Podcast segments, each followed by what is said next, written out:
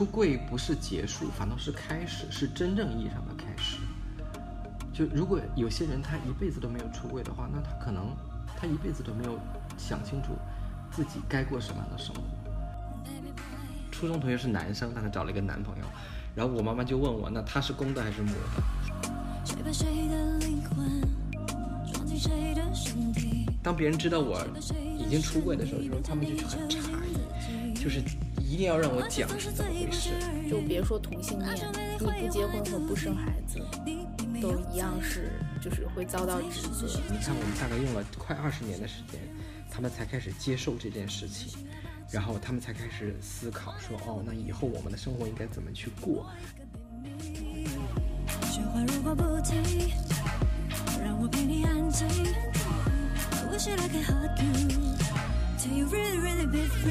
就是电影里面基本上没有表现儿童的那种性的，就是没有把儿童作为一个性的主体来来描述。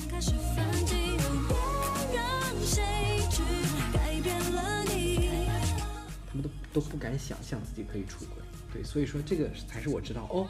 我第一次意识到，我原来就已在那么早的年纪就已经越过了这么难的一件事情，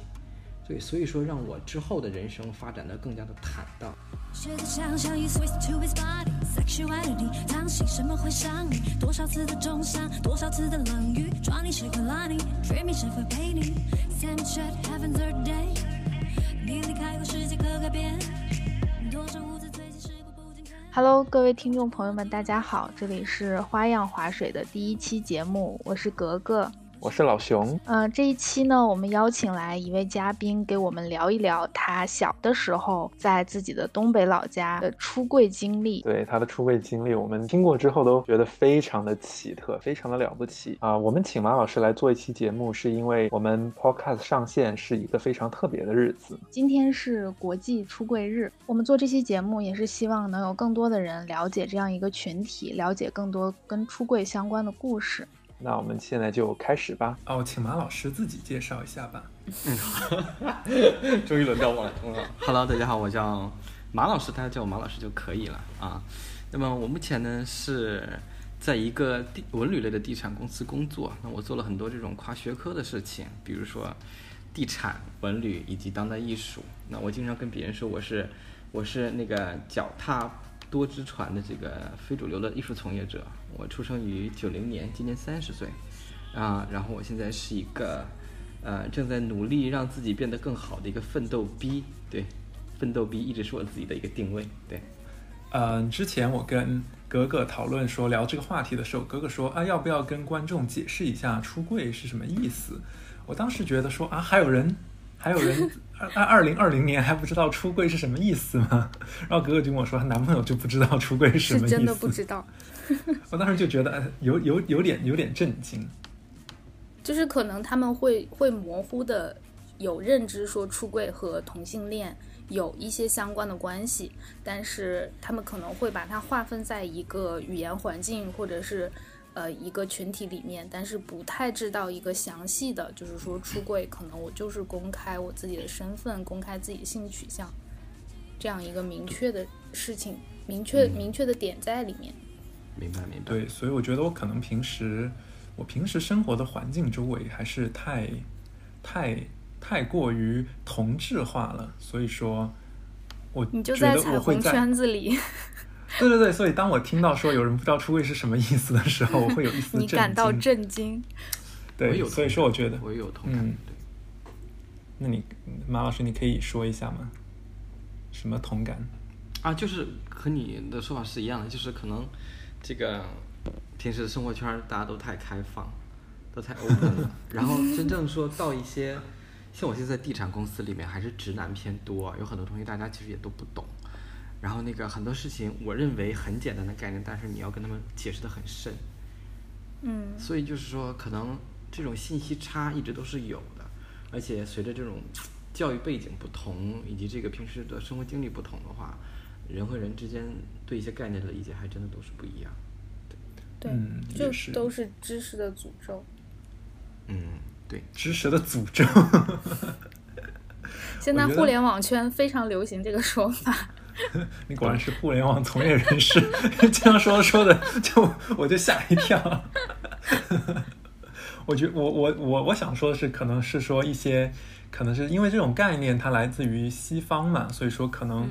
呃，在有的人他没有之前没有接触过这种概念或者这种文化的时候，需要有一个普及的一个过程。对，就像我们很多家长他都不知道要怎么去形容。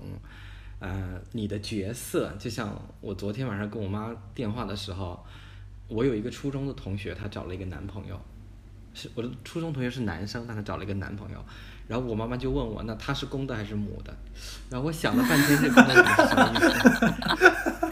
后来后来他可能也也也意识到我没有听明白，然后他就问我，那他是男的还是他是扮演男的还是扮演女的？我想了想，嗯，她扮演女的，我只能这么 去跟她解释，就是就是她她不像我们会有这种直接就是 top 和 bottom 这样的这个词，或者一零或者攻受这样的说法，就她的词汇里是没有这些东西的。出柜，出柜这个事儿，其实我现我我这几年已经很少去提这个词了，在我的字字典里很少去提出柜这个字，因为我经常会跟别人讲，就是说可能。这件事就像是一个打游戏通关的这个过程哈，然后那个很多人可能都是四五十岁了，可能还没有到这一关出过这一关。那我可能在初中的时候就已经一下子就到了关底。之前我还是先简单的介绍一下就我的经历，就我出生在黑龙江哈尔滨，就是一个最北的一个省会。那就是它的好处的一点是，它受这个俄俄罗斯的文化影响特别重。然后包括还有很多，就是读书的时候就有很多同学就是混血，就是犹太人和中国人的混血，或者俄罗斯人和中国人的混血。所以说那个时候就是在一些思想上来讲的话，其实也还是比就是很传统的中国省份内陆的要稍微好一些。呃，首先就是每次跟别人讲出柜的这件事儿之后，呃，是要先讲一件事，就是就是怎样发现自己是弯的。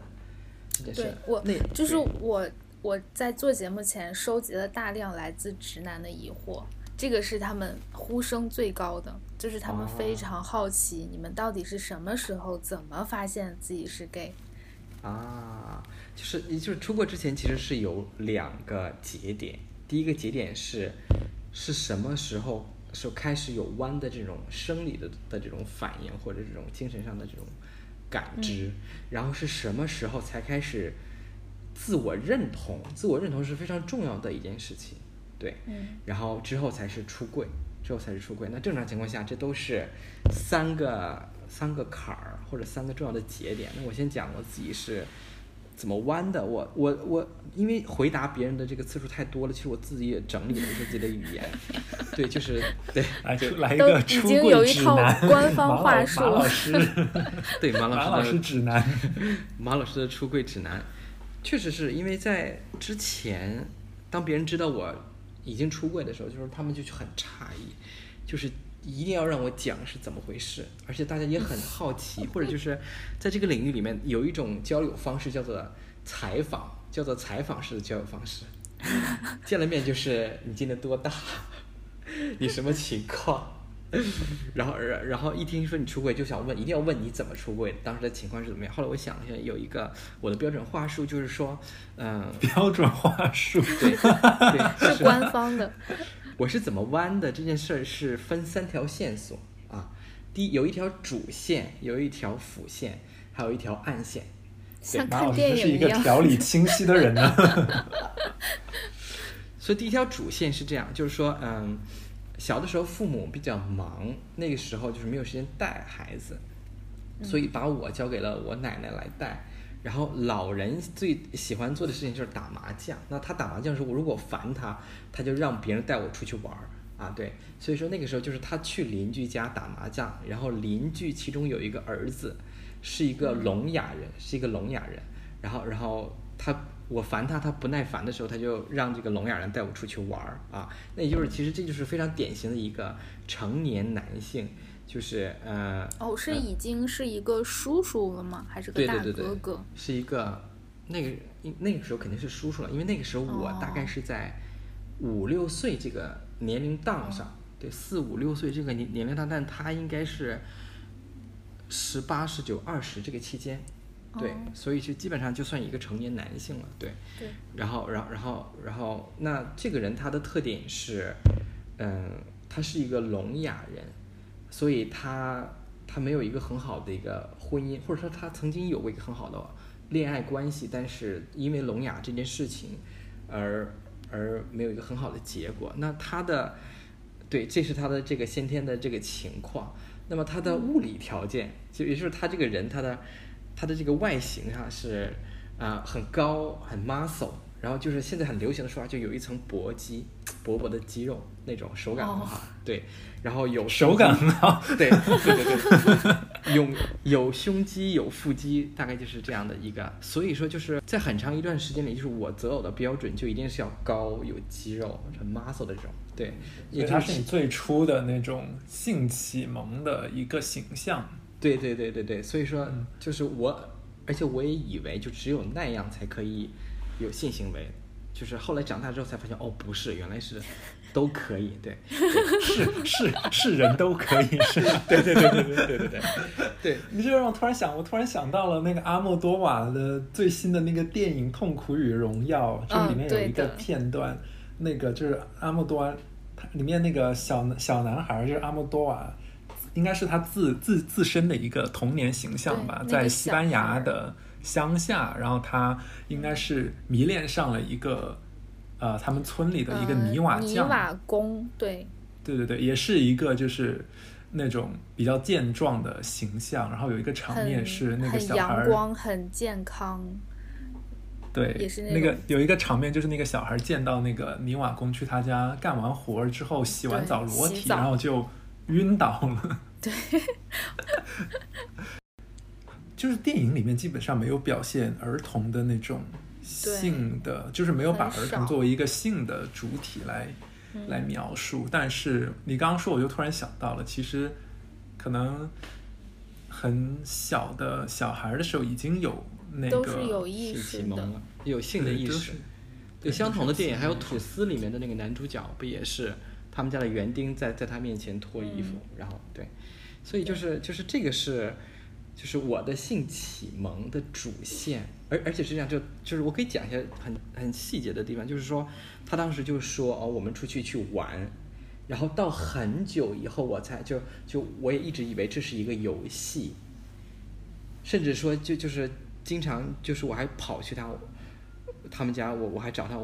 我说要不要出去玩啊？所以那个时候其实也比较早，大概是五六岁左右。现在的我们的眼光来看，那可能是一个，对，可能是一个犯罪行为。那个时候是没有父母在身边，所以就是一个成年男性出现在你身边，就可以帮你解决很多问题的时候，这个是一种安全感。对，是一种是一种安全，就包括说在我我大概青春期那个期间吧，就很长一段时间都是缺少安全感的，就是就可能这也不是爱情，这也不是什么什么什么感情类的东西。后来后续是，我听说就是他把一个女孩用同样的方式，然后猥亵了，对，然后后来就就就是他被判了十五年还是十六年，嗯，对，然后那个现在这个人应该还活着，我只能这么说，就是他应该还活着，然后人不像人，鬼不像鬼。对，就是其实他本身是一个很惨的一个角色，因为小的时候发烧，然后让听力和和喉咙嗯，有了问题。这据我后来的反思和了解，其实当时这种情况不止我一个人，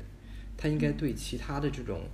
未成年的这个儿童，就是我们小的时候的一些玩伴都有过这种。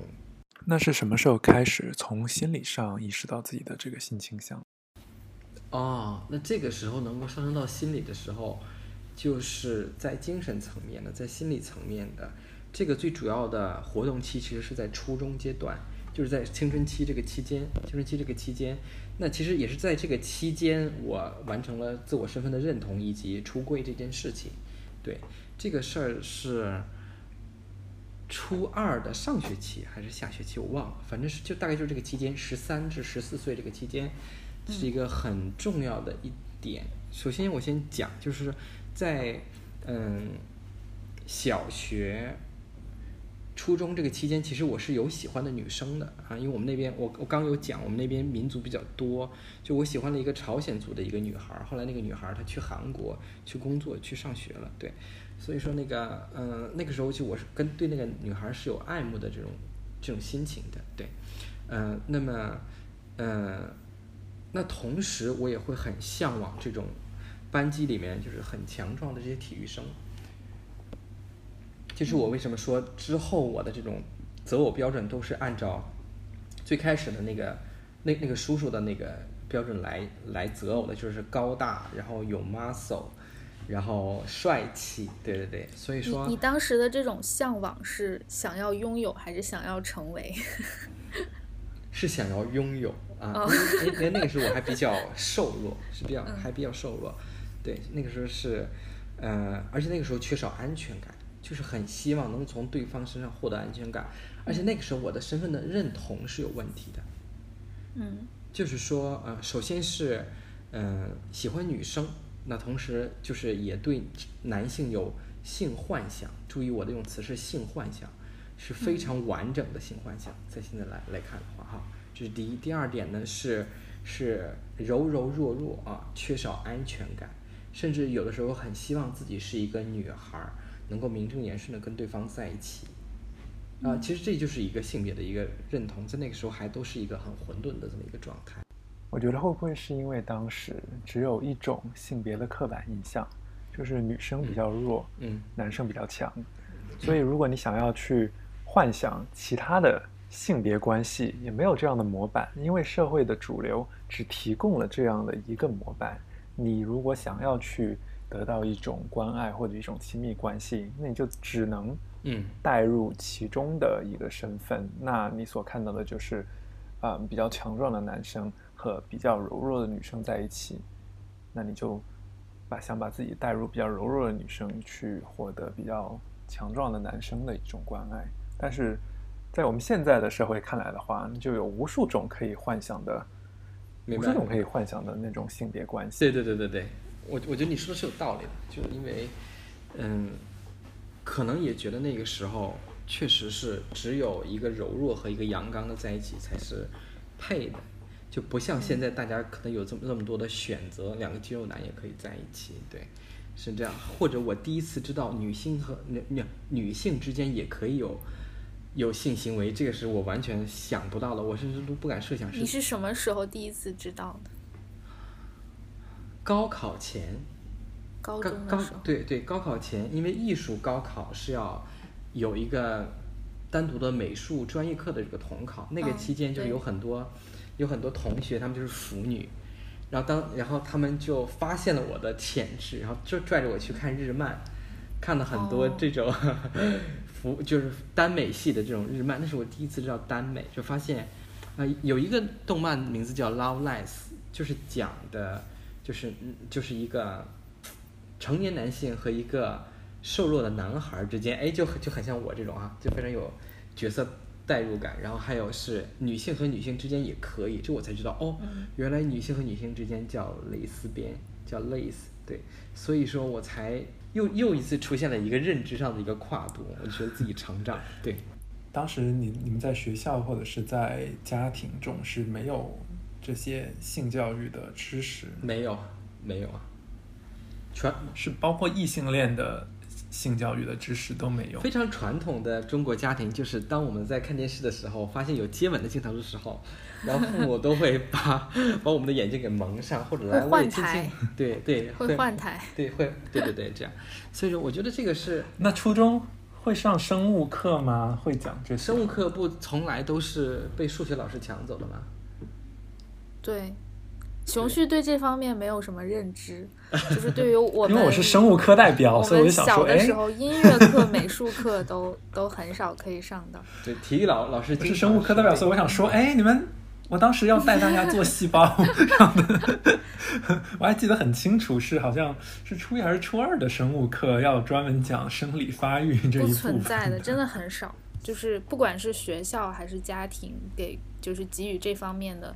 指导啊，或者是教育啊，或者是哪怕是很隐晦的提到，其实都很少。对，对对对，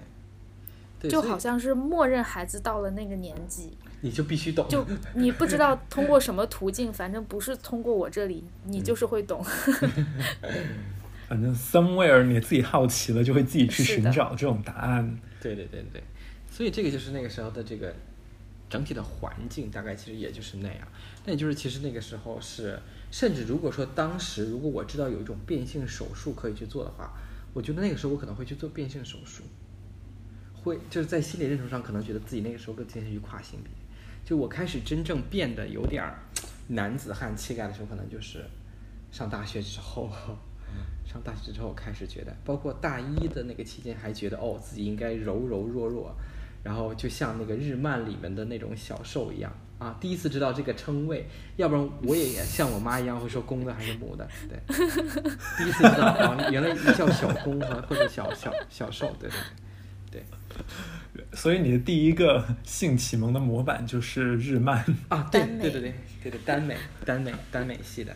然后那那段时间，所以说，所以说，生物课要好好上。对，问题是没有来生物自初中课，，来来自初中生物课代表的呼喊。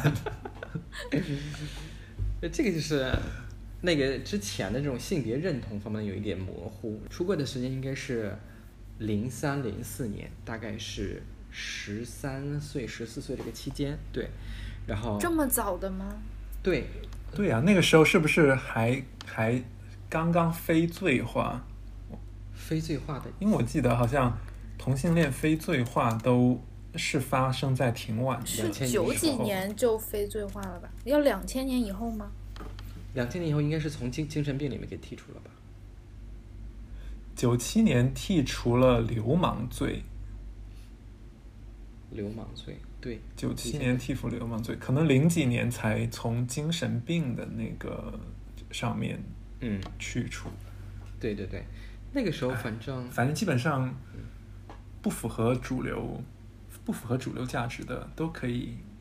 安嗯就可以给你安一个精神病的一个对一个名字，像像女性。女性早期的时候有一个那个歇斯底里症，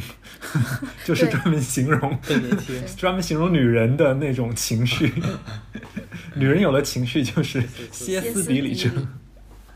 是的，是的，我记得当时我也开始在做自我认同这件事儿，然后我就记得在一个书在一个书摊儿上买了一本书叫《心理健康》，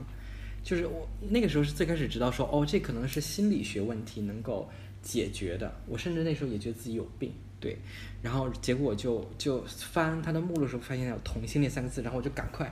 我就把它合上，然后但是因为是书摊儿嘛，是卖旧书的，然后我就问了多少钱，然后我就买了，大概可能十块钱，那个时候是巨款。十块钱 真的好贵。对对对。然后，然后后来我就开始，因为我在那种情况下是没有心理咨询或者心理医生这种呃硬件设备的，那我就自己去找。那个时候网络也并不发达，对，就是我们上网的机会完全处在于上学校微机课，然后去带鞋带鞋套，然后跟老师一起去完成 PowerPoint 这样的一种任务，对，对，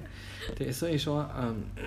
所以就找了那本书，然后读，里面有一些它呃整体归类在这个性变态这个里面，然后其中有一条是同性恋，对，然后所以说，你当时买的那本书是把同性恋归类在性变态对它和这种暴露癖、露阴癖、什么恋老癖、恋尸癖写在一起，对，我天哪！那你第一次在看书上看到这样的描述，你是什么心情？我就哦，我我我我当时看完之后，哦，我可能是性变态，就这样，大概就就是这样。对，所以反正那个时候也也觉得哦，自己内心是性性变态。然后那个时候我我不知道什么叫手淫，我不知道什么叫手淫，因为性变态把手淫也列在了性变态里面。所以那本书应该是比较早的，就是因为是在旧书摊儿上买的嘛，对，所以那本书应该比较早，很厚，非常厚，但是那个封面还挺新，对，这本书我可能找不到了，对，所以说这是我第一次从一个所谓的科学角度来讲去认知哦同性恋是什么，当时我得的结论是哦性变态，对，这样，就是第一个情况，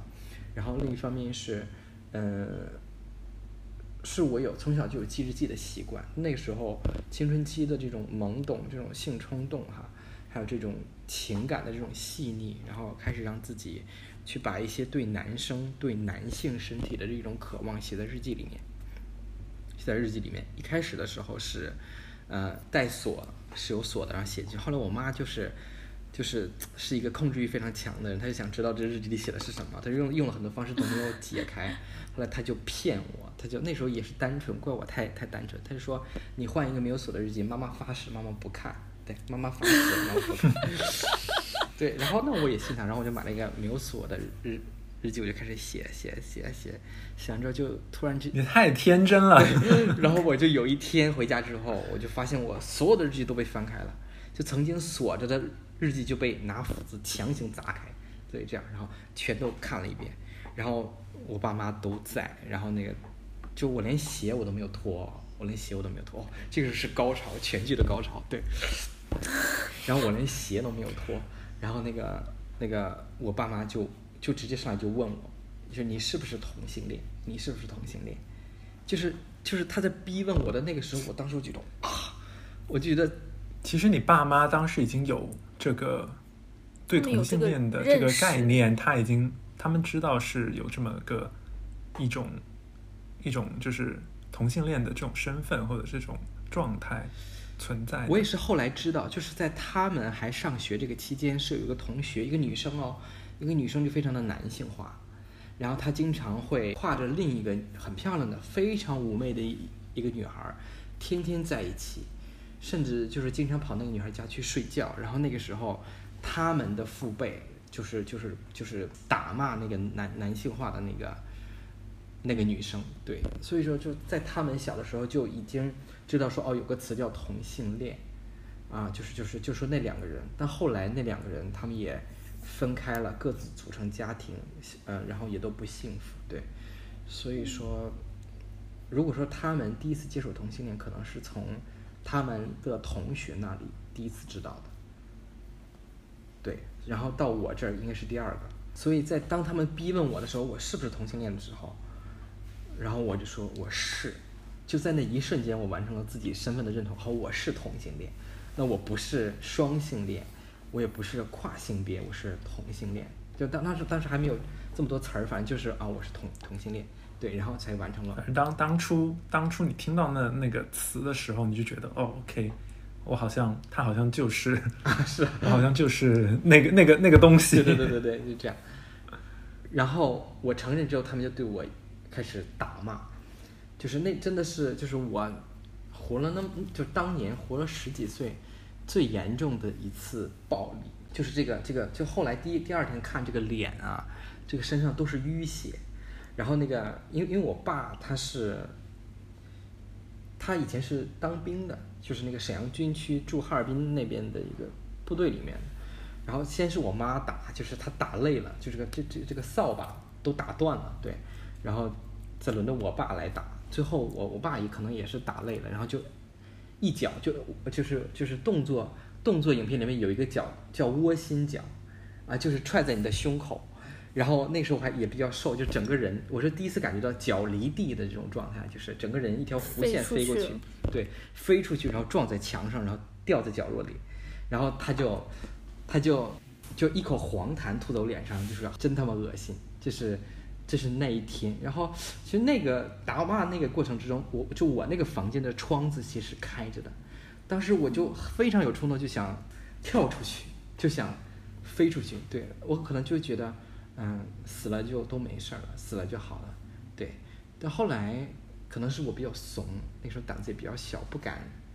没有没有那么的勇敢。对，然后那个。所以那那一晚就他们俩就在那个房间里，在隔壁的房间里叹气，然后不是，我觉得你没有从那个窗户跳下去是更勇敢的，因为是吗他们要面对人生更多的事情，想不了那么多啊。那个时候，反正就是可能那个时候就觉得求生的欲望还是压过了。啊，对，可能是这样，对对对，可能是这样。然后我就在那个角落里面就那样蜷缩了一夜，然后第二天该上学上学，啊，该吃饭吃饭，然后反正就是家庭的气氛就变得非常压抑。然后那个时候就，就我上初中的时候就开始有有自己的小灵通了。那个时候还流行小小灵通，就同学之之间嗯拿电话的还比较少啊。那个时候，那我就开始有自己的小灵通，就是就是他们要监视我，时刻知道我在哪里。就是就他们会掐着点儿，就是就是我上学出门走到我们学校可能需要二十分钟，我要用我学校的那个公共电话给我家里晃一下，他一看那个数字，哦，是我学校的证明我到了。对，如果说我我没有及时的去用电话去晃一下家里的这个来电显示，那他电话直接就会打到我老师家，就是打到我老师的手机上。对，然后下了学之后的话，如果说有晚自习的话，他会提前知道。对，他可能就跟老师聊好了，就是要看我看的严一点。对，但他肯定也没有说他那么爱面子啊。我主要讲的是我妈。对，然后那个，然后那我开始出发的时候要用那个学校的电话晃一下，然后我到家的那个时间，你看，就是就是一一定要掐准，就是就二十分钟，如果多了，那就是你要去去去哪儿了，你要解释清楚，啊，然后不让我跟男性玩儿，不要不让我跟男性同学玩儿，或者那段时间就是不跟任何人玩儿，就是即便我同学来找我，就是按那个。下面的那个防盗门就是，然后那个嗯想找我出出去玩，然后我就在那里看着，我妈妈就说她不在家，啊，她去她姥姥家了，大概就是这样。所以就是整个初中和高中期间都是被软禁起来的。对我经常会用“软禁”这个词，对，软禁起来。那时候也精神上受到了很多摧残。那可能当时有想过离家出走吗？能去哪儿？那时候能就是有没有想有没有幻有没有幻想过呢？嗯，没有，没有，可能是没有，可能就是那个可能时候也知道自己很无力吧，而且也去不了哪儿啊。或者那时候有没有想过以后要，就是有没有给自己一点希望呢？就说我以后可以离开这里，或者我以后会怎么样？希望。其实这件事儿，从出柜那一晚，我就已经开始有希望。就那一晚，可能在大家看，就是所有人听的时候，都觉得啊，好心疼我，哎呀，好想抱抱我，好想帮帮助那个时候的我。但是其实那一晚我是开心的，虽然我蜷缩在那个角落里，我是在也也是哭了一夜，但我其实是开心的。当时我想的就是说，哦，一一一块石头落地了。就是这个最难的这个坎儿，我过去了。就那个时候，我是有意识到的，说这件事情很重要，然后那个是非常难的一个点。所以说，在那段时间虽然被软禁起来，但我的灵魂、我的精神是自由的。然后那个我会思考自己真正想要什么，或者未来想要什么。如果说没有那一晚的话，那我就会像。大部分百分之九十以上的这种同性恋人群一样，就是安安静静的，呃，过完自己平凡的这个生活，然后到相应的年纪，找一个女性，然后结婚，然后生子，然后偷偷的在外面偷男人，发生一些性行为。对我可能也会变成那样的人生。那反倒是过早的出柜，让我开始思考我以后想要成为什么样的人。然后，那既然这一关最难的关我过去了，那。我就无我就无所谓了，反正现在就是，嗯，也遇到过，就是曾经有人威胁我哈，说那个我知道你是同性恋，你要是不给我多少钱的话，我就告诉你的老师，告诉你的家长。我说你去呀，因为他们都知道了。对，就是就是就是最难过的这一关，父母。如果说我们把出柜分一个 level 的话，分等级的话，朋友可能是最好的，哎，就是最最容易去出柜的，然后之后是什么老师啊、领导啊，然后亲人。然后亲人里面还有什么兄弟姐妹类这一类的，然后叔叔阿姨类的，然后父母这一关，尤其是母亲这一关，是最难过的。我听过所有人就想聆听我出柜故事的人，他们的回馈就都是没有办法面对自己母亲，不希望让自己母亲失望。很多男孩还都是在乎母亲的感受，父亲都都不是很 care。对，所以说，嗯，当最难的关我一下子就过去的时候，我觉得以后。都没有什么问题了，就是开局即是巅峰的那种感觉，对。所以其实就是那一天的那一天，你就相当于是被动出柜。被动出柜，那你有没有想，对你有没有想过，如果你那一天没有发生，没有被动出柜的话，你觉得你之后会有想象过主动出柜的场景吗？我我应该没有那个勇气。那个时候的我应该没有那个勇气啊。如果认识熊老师之后，我可能会有这个勇气。对，就想爱爱谁谁。对对对对对对。所以说那一对，因为我觉得我，因为我觉得被动出柜其实还挺在中国的家庭里应该不是非常不是很普遍的一个事情，不是非常普遍的事情。因为因为我觉得大部分的家长哪怕知道了也不会去戳穿，对，嗯，可能就假装不知道，就像李安的那个电影《喜宴》，嗯，就是只要你。只要你给我结婚生子，我能抱孙子就好。你你你你去跟谁在外面搞？其实我觉得可能很多很多男男孩子的家庭的父母，可能就是睁一只眼闭一只眼。从我看到的一些骗婚故事、一些同期的一些叙述上来讲，就是他们很多其实是男方的父母其实是在纵容这一件事情。他们只要结果，他们只要结果。对，只只要那个就是能够传宗接代，然后有一个家庭的这样的一个，你要完成这一项事业。对对对对，所以说这件事儿，我觉得那一晚我完成了几件事儿，反正一个是被动的出柜，而且出柜就是开局即是巅峰，直接出柜的就是父母，然后身份的自我认同，身份的自我认同，然后在被打完之后那一夜的思考里面，其实。也非常正面的帮自己梳理了一下自己想要什么。那我我会想说，如果就是因为当时被父母打了之后，会不会在内心会觉得哦，就是就那种愧疚感可能就不会有这么强了，就会觉得你们在身体上面伤害了我，那在精神上面的那种枷锁就就拿下来，会就会拿下来。对，因为很多人他可能会怕。就会觉得他要是主动需要去父母主动去跟父母出轨的话，去伤害了父母的感情。那你会有这种想法吗？一开始一定是有的，一开始一定是有的，但或者这个时间也会持续很长。嗯，但是随着自己对这个领域了解的越来越多，就发现其实。首先，第一点，我不是个体，这点是很认同的。也就是后来就在看了很多数据，发现这个这个性少数群体的这个体量还非常大，对，所以说那个时候就是很早之前就明白了一点哦，我不违背自然规律，就是它在自然界是一个非常普遍的一个现象。这第一，第二，可能是我唯一违背的就是传统的这种礼教啊，中国传统的这种传宗接代或这种。两性的这种社会模板，虽然那时候我很小，但是我其实我已经理解到这个层面上了，对，所以说我会觉得，呃，某种程度上来讲，并不是我亏欠他们，而是，而是他们在他们的成长经历和教育背景里面是缺少这一部分认知的，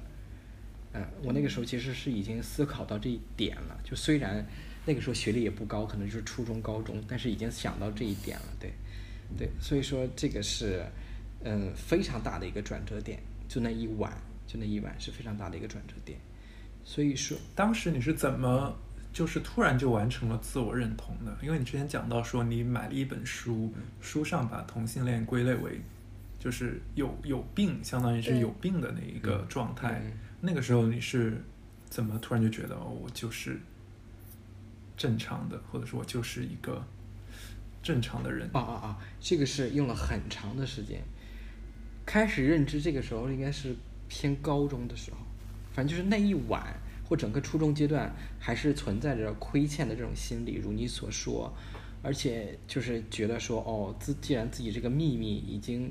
被父母知道了，自己就是当时我的感受就是觉得自己被脱光了，被放在广场上让别人看的这种样子，因为我没有秘密了，就我不是一个完整的人了。我觉得一个完整人他是要有他的秘密的，我但是我没有。是当时是还会觉得这是自己的一个缺陷吗？嗯，还是按性变态来定义自己的，来给自己贴这个标签，性性变态。对，所以说这一个表现在你身上其实是贴了很多年，挺多年的。对对对。后来到高中的时候是有了一个比较，就是更更更先进的一个接触到更好的信息，才把它洗刷掉。对这种感对，觉。因为嗯、呃高中的时候应该是零六年期间，那个时候互联网的普及速度还就要快很多了，就已经就已经开始有网吧这种东西，让自己可以查一些事情。像初中刚出柜那个期间，就是零三年前后，非典期间，非典前后的时候，其实网吧还不是一个普遍性的一个现象，对，所以说那个时候就是自己零高中期间就可以能查到很多东西了，对，包括人生中也第一次接触到了这种同性的这种网站，这种那个时候还可以查谷歌哦，零六年期间还是有，还还是可以查谷歌的，然后看到很多东西，有了很多正面的讲述，对，有了更多权威的，就是更更先进的一些思想观念和信息。那个时候有一些贴吧，或者是一些嗯，对，就主要是贴吧吧，会看，嗯，因为会有很多人在下面不停的去解释，不同的人去讲，然后才会知道哦，原来它不是一个个体，或者它是一个，就在比较前卫的这个科学观念里面来讲，它还是一个正常的一个现象，对，所以说，而且我记得当时主流媒体，包括电视台，也其实有一些 相关的报道。那可能我也没有看到，反正整体来看的话，主要是通过互联网来了解到的。嗯对，然后包括高考的那个期间，其实自己就是跟一些嗯有美术高考嘛，然后那个大家从整个黑龙江省的各个城市来到黑龙江去做美术集训，那个期间很多男生都是住这种混寝的，对，住的这个寝室里面上下铺，然后有一些很高大、很健壮的这个男性，其实对他们也有一些性幻想或者一些爱恋，然后，嗯，同时也会，他们应该也能猜到，但是在在画室，在这个美术或者艺术这个圈层里面的话，大家觉得很正常。虽然那个时候大家还都全都是高中生，但大家觉得很正常，甚至在画室里面公开的谈恋爱，这个大家也都觉得，老师也觉得正常，然后大家也都觉得很正常，所以那个时候是就男男生和男生之间，男生和男生之间，或者男生呃或者女生和女生之间，对，公开谈恋爱都很正常，因为那个时候大家都是从各个城市里到哈尔滨到这种省会，首先就是省会，它就叫其他的地级市或者这种县城里面就是要开放很多，对，可能是因为大城市里面大家关系没有那么密切，认识谁也不认识识的人。也少。对对对对对，这样，大城市会稀释很多这种，要给大家这种陌生感，也会给带来一种安全感，对。对，所以说那个时候是，嗯、那个时候甚至自己还想说，希望自己能够更阴柔一点，长得更好看一点啊，像更女性化一点，对。然后之后就是到了大学，因为你当时看到的，可能同性之间谈恋爱是都是那种一方面非常的阴柔，一方面非另一方非常阳刚刚的这种模式对嘛。对对对对，所以说你当时就会觉得你再更加阴柔一些，就能就能找到另外一另外一半。偏成年或者有独立意识之后的第一次，呃，尝试同性之间的这种性行为，其实也是在那个期间，那当时体验怎么样？体验很差呀，一个油腻的中年叔叔。其实不是说好了是叔叔的吗？他怎么那么油腻？又又又油腻又丑。你们当时会通过什么途径去去联系？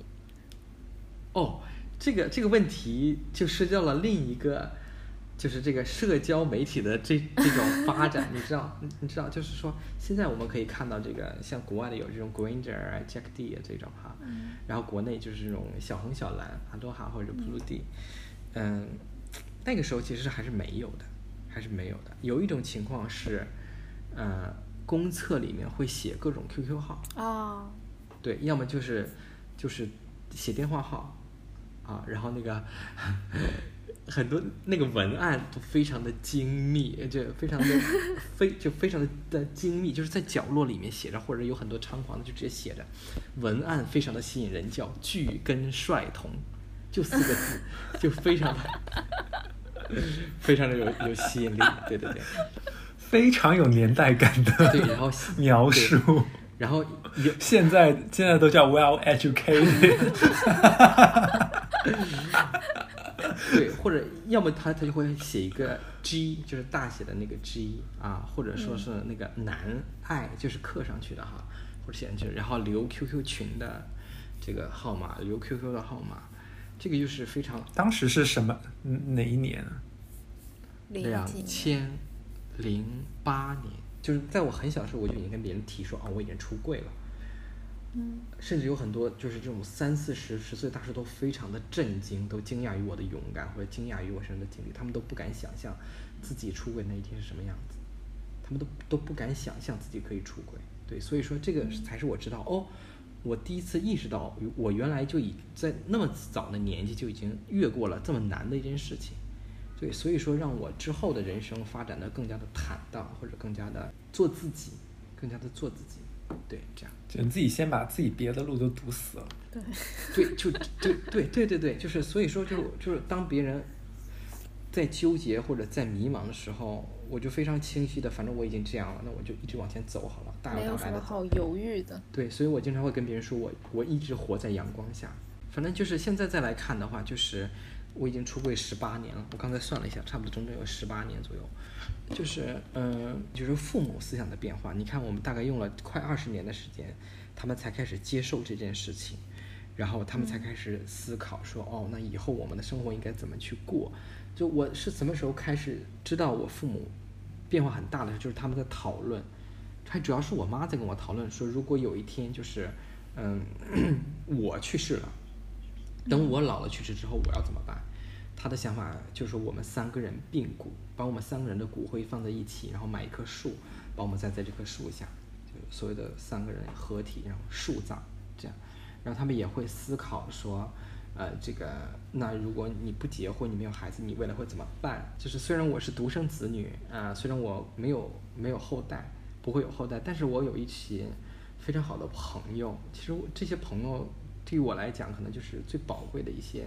财富，啊、所以说他也觉得也 OK，只要我不孤单就可以。其实可能就是他们看到了说，在这种家庭关系以外的，其实我们有很多其他的社会关系也是同样很重要的，能够给予就是支持的，不管是精神层面，或者是物质，或者是可能各个方面吧。因为想想现在其实很多在大城市生活的年轻人，他们可能和家庭就已经是越来越远，就是家庭确实也在这方面。包括在养老啊，包括在一些重大人生重大的时刻，可能最能够依靠的反而是一些身边的朋友。出柜不是结束，反倒是开始，是真正意义上的开始。就如果有些人他一辈子都没有出柜的话，那他可能他一辈子都没有想清楚自己该过什么样的生活。啊，我现在就觉得，就是我很早的时候就已经找到了自己要成为的人，以及自己想成为的那个方向，然后自己就可以放心大胆的去完成它就好了。嗯，我常跟别人说我活了两次。然后我就在想，因为我最近会在微博上看到很多很多女性的一些投稿，或者是一些她们写描写她们故事的时候，可能嗯也有一个类似出柜的过程，就是她们被被家庭或者被社会要求去做一些结婚生子，或者是一些社会主流的一些选择的时候，他其实并不想去成为一个妈妈，或者并不想去成为一个妻子的时候，也有一个这种一个挣扎的一个过程。格格可不可以从女性的角度？其实像刚刚马老师说到，就是人生的时间被延长的时候，我就会比较有感触，因为可能对女生来说，就是比如说像这种异性恋的女生，像马老师现在未来她的时间规划和划分，可能是以愿望或者是想完成的事件这样去模块儿去划分的。我可能多少岁多到多少岁完成博士，然后后面去旅行，或者是又怎么怎么样这样的一个划分。但是可能对女性来说，如果要结婚生子的话，她的人生基本就没有什么呃五年一周期、十年一周期这样的划分，就只有生孩子前跟生孩子之后。太真实了，就你说的。对，就是基本人生会无限缩短为两个过程，就生孩子之前。呃，就是为什么现在很多女生到三十岁会焦虑，或者三十五岁左右会焦虑，因为她的最佳生育年龄可能就在那儿，就是现在所谓的这个最佳生育年龄，她可能生理就决定了我在这个时候必须要做这件事情了，而且我现在在当下社会下，为了抚育这个孩子需要去准备的一一系列物质条件，可能在此也需要去做好这个准备。就是我现在大概可以了解到，就是出柜对于自己人生的这种解脱的爽感，因为我可能刚刚好卡到了这个时间点，我在无限的在推迟我想要结婚的这个年龄，想要生孩子的年龄，但是可能跟生理之间的这个这个这个时间差越缩越短的时候，就就没办法去决定，因为你外面会有很多或者来自家人的、来自社会的这些争议啊。就会 push 你走到那个点去做那个决定，就一旦开始结婚生子，然后后续的人生可能就是妈妈，就是你百分之九十九以上的角色都是妈妈，很难再去从这个角色里脱离出来。有一次我跟我我父亲我们俩我们在比手，我我我就说你看我这个手原来还挺细的，现在变得越来越粗了，越来越像你的手。然后我父亲他当时就说了一句话，他说他说什么？他说我的手细长，他说他自己的手细长，然后他随手就一伸的时候，就发现是一个充满老茧而且非常粗糙的一个手。这个时候他自己也惊了一下，那一瞬间我发现其实他的心理年龄停留在大概二十三四岁，也就是结婚之前，就他的想象想法中自己还是那个青葱少年，还是一个只如削葱根一样的少年。那就是结婚之后，他整个人都没有自我了。包括他平时跟我聊天，他讲的东西都是我当年带着哪些兄弟去哪儿玩儿，呃，做了什么事儿，然后那个参加过什么什么样的活动，自己当年做了怎样的皮肤护理，然后 当年当年是皮肤护理是什么样的？当当年的那个雪叫雪花膏或者叫增白粉蜜啊，叫增白粉蜜这样的一一个成年人用的一个化妆品，对。他说他当年是脖子啊、胸前都要擦增白粉蜜。我想了想，所以他就是自从结婚之后，他就没有他自己了。所以这个也是我很感慨的事情。我要很感恩出国这件事儿，让我还有我自己，让我能继续去准备申请一个博士啊，然后再继续读，一看做一些交流啊，还可以去澳洲，计划去澳洲去找熊老师啊。对啊，所以我觉得这些。都是我要感激出柜这件事情的，嗯，但是但是，如果你要是让我跟这些小朋友们去分享说出柜要怎么来讲，那我的想法其实还是出柜是大事，出柜要慎重。就出柜这件事情，其实嗯，真的是要精心策划的，而且出柜之前你一定要先完成自我认同。那你觉得现在觉得出柜还是？一个必要的一个过程吗？我觉得这个答案不能一刀切，这不是标准答案。跟家人出柜之前，你要先做好一个心理准备，就是你可能要跟他们嗯关系接受一个很大的挑战吧。那那比如说你们在出向自己父母出柜的时候，来自父母就来自最亲近的人的这种反对。你觉得他们更多是出自于对你未来，比如说像孤独终老或者是其他这种情况的担忧，还是说，嗯，他们单纯会觉得你们出柜之后，作为一个少数群体，会来会受到一些来自外界的伤害？哦，他不会想到你的，他最先想到的是自己的面子在哪里。呃，是他在同辈人之间的这个，他抬不起头来。他要怎么面对他的同辈人？他最想先想到的是这件事儿，这是好多父母都出都出现的问题，就在家族里面怎么抬得起头，怎么跟家人讲这件事情，自己的面子放在哪里？嗯，就是他不会想你幸不幸福。如果他真的在思考你会不会幸福这件事的时候，他是会支持你出柜的，他是会帮你想你出柜之后的这些打算的，或者他会让你去做你真正想做的人。那反对的前提就一定是你在挑战他的价值观，同时让他没有办法去招架，就是超出了他能思考的这个范围之内，所以他才会反对，啊，是一种挑战，是一种挑战。所以说我所遇到的更多的都是在自己的颜面上，包括我父母很多年以来都走不出自己这个活，就是靠活活活给面子。啊中国人，中国的家长是活给面子。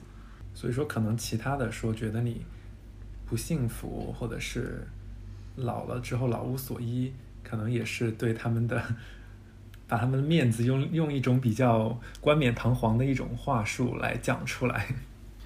嗯，我是为了你好啊，但是其实可能潜台词是你挑战了挑战了这种父权体系的一种呃制度和权威。他们的话术是发生过很大变化的，就像就思考我孤独终老，这都是这几年才开始有的话术，之前的话术就都是怎么叫你和别人不一样，就为你为什么要和别人不一样？就你主意怎么就那么正啊？然后那个呃，就是别人都能喜欢女生，你为什么就不可以？你差在哪里？你就是那这跟这跟父母劝单身女性为什么就你不结婚，为什么就你不生一样孩子，其实是一样的。对啊，甚至他们还他们还在问，就是你是不是性功能不行？要不带你去看男科？我说我看女人不行，我看男人可以。对的，那这对女这对女性来说，不生孩子要被叫去医院看那个生育功能，其实可能也是同是同样的一套一套运操是一模同样的一套操作。对，所以说这个，嗯，问题出在哪里？可能真的是，呃，那一代人，熊老师说的这个模板，那一代人的模板太单一了。嗯就是一旦出现了就是挑战他们这个模板，他们这个模板之外的这种生活形态，他们就不知道该怎么去操作这个事情。对，所以他们也在，当然了，时代变了嘛，他们也在不不断的去学习去调整自己。经济独立了之后，然后他们可能对你的干预和控制会更少一些。对，所以就是很多小朋友非常小，还是初中、高中的时候就开始问我，就是出柜的这个问题。我就跟他们说，我说要不你们再晚一点点，等你们经济独立之后，你们再考虑出柜这件事儿。就虽然你是在初中就被出柜了，但是你还是给他们建议是在经济和精神独立了之后再去做这件事情。，对，就是因为，嗯、就是我们在很长一段时间，其实都还是要依附一个社会关系，有了钱才有话语权，在这个这个这个是挺重要的一件事，对，这个挺重要的事情，嗯。而且说，就包括说很多人觉得你的想法很奇怪的时候，那个时候可能是他们觉得他们在俯瞰你的人生，当嗯他们发现你已经超出了他们这个势力范围内之后，就你就是他们的人生已经不足以去解读你的人生的时候，他们可能也就闭嘴了。嗯就就比如说我妈妈，她以前会，呃，有疑问说，为什么很多很优秀的人都是同性恋，是 gay？就是呃，比如说她之前很喜欢看越狱的那个男主嘛，嗯我说我说他是 gay，然后我说《生活大爆炸》的男主也是 gay，还有像苹果的那个库克，嗯就都是 gay。然后我妈妈就很不理解，说明明他们呃很优秀、很聪明，或者是很有钱，就是他们我妈妈觉得就是为什么这样的人，然后都是同性恋？我说是因为他们现在有了这样的金钱、地位和名声，他们才敢对外说自己，嗯、我就是同性恋，才敢公开这个身份。如果你是一个普通人的话，你可能并不会被看到。啊，对对对对对对对就很扎眼。对对对，比较扎眼。很正常很正常，因为就像比如说有一个科学家，有一个科学家是女女性，你就会说是女科学家。对 对对。如果男的科学家，你就不会说啊，这个男的好优秀，他是个科学家。对对对对对，可能大家就就会觉得，而且我突然，你说你说，而且我想到一点，我不知道我们的听众有没有就是年纪很小的朋友，呃，因为最近有看到一些报道，就是一些呃同性恋矫正中心，或者是一些那种什么网瘾学校，然后我就觉得非常的恐怖。我因为之前可能我没有听说过有这样的一些机构，真的是就是这种真正是在系统性犯罪的机构，所以我会觉得可能对于年纪更小的小朋友或者是一些性少数群体，嗯，他们是非常容易受到伤害的。嗯，所以我觉得他们在考虑出柜这件事情的时候，一定还是首先要保证自己的人身和精神的上的安全。所以我觉得，如果你如果是小朋友，他没有这么一个比较强大的心理的一个状态，或者没有一个觉得比较有安全感的一个环境的话，我觉得还是像王老师说的，等到自己更加独立了之后，能够起码是能够啊、保护自己之后，再再做出柜这件事情。就包括现在可能校园霸凌啊，就是学校里面其他同学的这种伤害，也也也，我觉得比我们小时候要严重。是的，就是是的，嗯嗯，我我在北京的那个室友，他就是被他父母，就是出柜之后被父母送到了戒网瘾学校，就是山东的那个什么杨杨某的那个杨永信，就类似这样的，杨永信，对对，就翻了个白眼，就是那个就是那个戒网瘾学校，然后他他就被电击，遭受电击疗法，然后而且他父母还是医生啊，也也就是其实，在我们看来，很多这种这种高素质人才，就他们也都对这部分的教育是空白的。或者说饥不择食。对，就就是是面对自己的小慌不孩儿择路没有办法。对我现在想了一下，如果我父母当年真的有这种戒网瘾学校可以治同性恋这个病，那可能我也就去了。其实我们是放在大环境来讲是很小、是很微弱的一个声音，所以我们可能一个很微弱的声音要面对着七八十个 比我们声音大很多的反对的声音，所以那我们只能够在不停的、不停的、不停的说，嗯，可能听到的人会更多一些。对，是的，是的，可能我现在，嗯，还活在自己的小世界里，因为因为啊，其实我们也是，是 每个在自己人都的小是。因为现在在我的这个工作和生活环境里面，我基本上就是活在阳光下的，大家都知道我是弯的，嗯，对，在公在公司里面，所以我觉得也没什么，就他们也也不敢歧视我什么，对，嗯。有种你试一下，对对，所以说 对，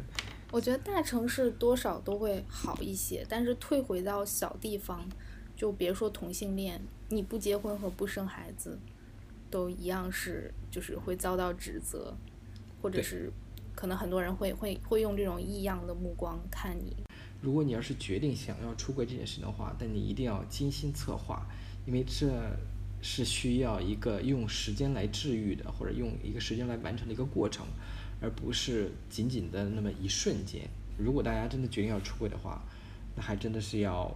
考虑清楚，而且也要做好自己出柜之后的这种生活的规划，最好还是在自己足够强大的时候来去完成这件事情。那么随着出柜的人越来越多，社会发生的这些，呃，角度也会更多一些。我觉得我们以后的世界会变得更美好吧。希望我们在我们的时代里面可以看到这个普天同庆的那一天。谢谢马老师今天来师给我们分享这么多精彩的故事。我们预告一下下一期吧，下一期我们会邀请两位女生来一起聊一下约会的问题，可能会带有一些现在国内北上广的一些各类男子图鉴。啊，这个好精彩，好想听。我也想听，好吧？感谢各位听众朋友们的收听，感谢大家对于花样滑水的支持。花样滑水呢会在泛用型的客户端，比如小宇宙、苹果的 Podcast、喜马拉雅、荔枝、蜻蜓等平台月更。每个月的第二个周日，花样滑水会定期为大家更新，大家可以在各个平台搜索“花样滑水”关键字寻找到我们。是的，也欢迎大家用 RSS 链接来订阅。大家可以关注我们的微博，也叫花样滑水，可以在上面找到 RSS 链接，然后复制到你的泛用型平台客户端来找到我们的节目。感谢大家的收听，祝大家有一个美好的周末。